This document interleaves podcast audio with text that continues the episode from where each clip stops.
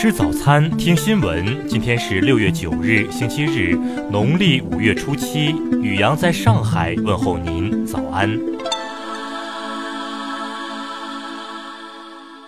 先来关注头条新闻。七日，有网友意外发现，沉寂许久的阿雅娃娃突然更新了微信公众号。对此，不少网友开始担心：难道这是他卷土重来的前兆吗？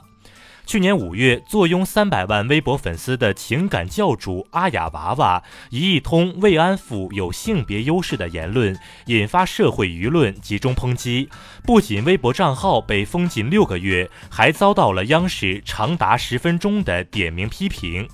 主持人白岩松称其利用某些人的性别焦虑来为自己谋利，教人为奴，突破底线。据媒体报道，在被官媒痛批和新浪封号的一年多时间里，阿雅娃娃的财路均未受到直接影响。她的奇葩言论只是手段，而不是目的。真正能让她赚钱的，还是阿雅娃娃这个大 IP 背后的商业运作。据悉，目前疑似其担任股东或高管的企业至少有四家，且每家公司盈利能力都相当惊人。再来关注国内新闻。国家发展改革委正牵头组织研究建立国家技术安全管理清单制度，以更有效预防和化解国家安全风险。具体措施将于近期出台。据国家医保局消息，城乡居民医保个人账户取消，并不会降低居民的医保待遇，而是通过推进门诊统筹进行替代。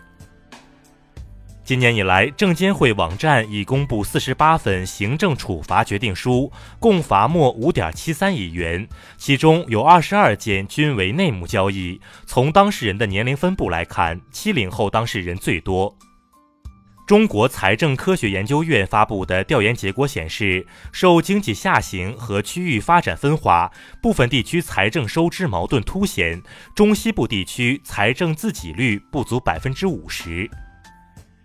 全国大部分地区的高考昨天结束，目前至少已有十余省公布了高考成绩查询的具体日期，六月下旬起可对成绩进行查询。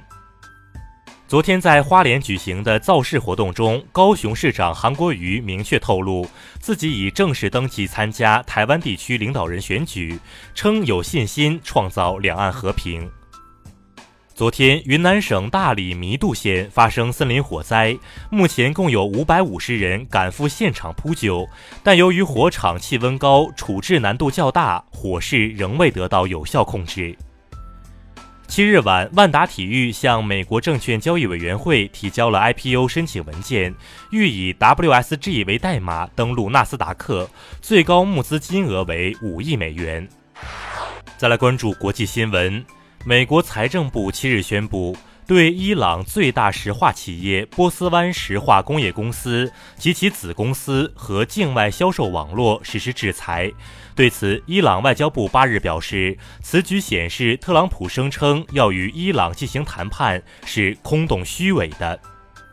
当地时间八日，印度果阿机场被临时关闭，原因是一架印度海军米格二九 K 战斗机在起飞时油箱掉落，引发大火。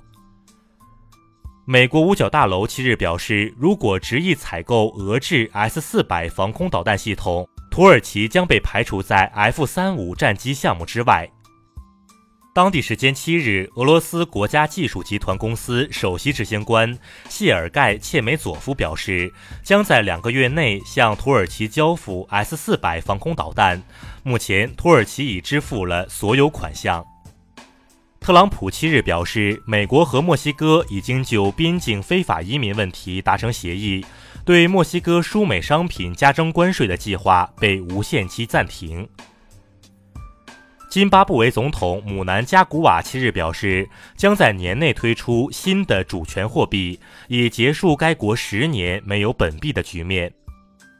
报告显示，今年第一季度，全球各国央行共购入一百四十五点五吨黄金，同比增长百分之六十八。各国央行购金成为推动全球黄金需求增长的一个重要因素。美国宇航局计划从2020年开始允许游客访问国际空间站，每人费用约为5800万美元，其中包括3.5万美元每晚的住宿费，最长可达30天。再来关注社会民生新闻，昨天张家界市永定城区发生一起持刀伤人事件，这一男子受伤。目前，嫌疑人侯某某已被公安机关控制，受伤男子暂无生命危险。七日晚，吉林松原扶余市一艘渔船翻船，造成四人落水失踪。截至昨天下午，打捞上岸的两男两女已无生命体征，目前后续工作已经移交公安机关进行处理。七日晚，河北清河市多位市民在一商厦食用小龙虾，引发身体不适，并进入县中心医院就诊。昨天，当地有关部门通报称，已控制相关当事人，目前无危重病例，患者正陆续出院。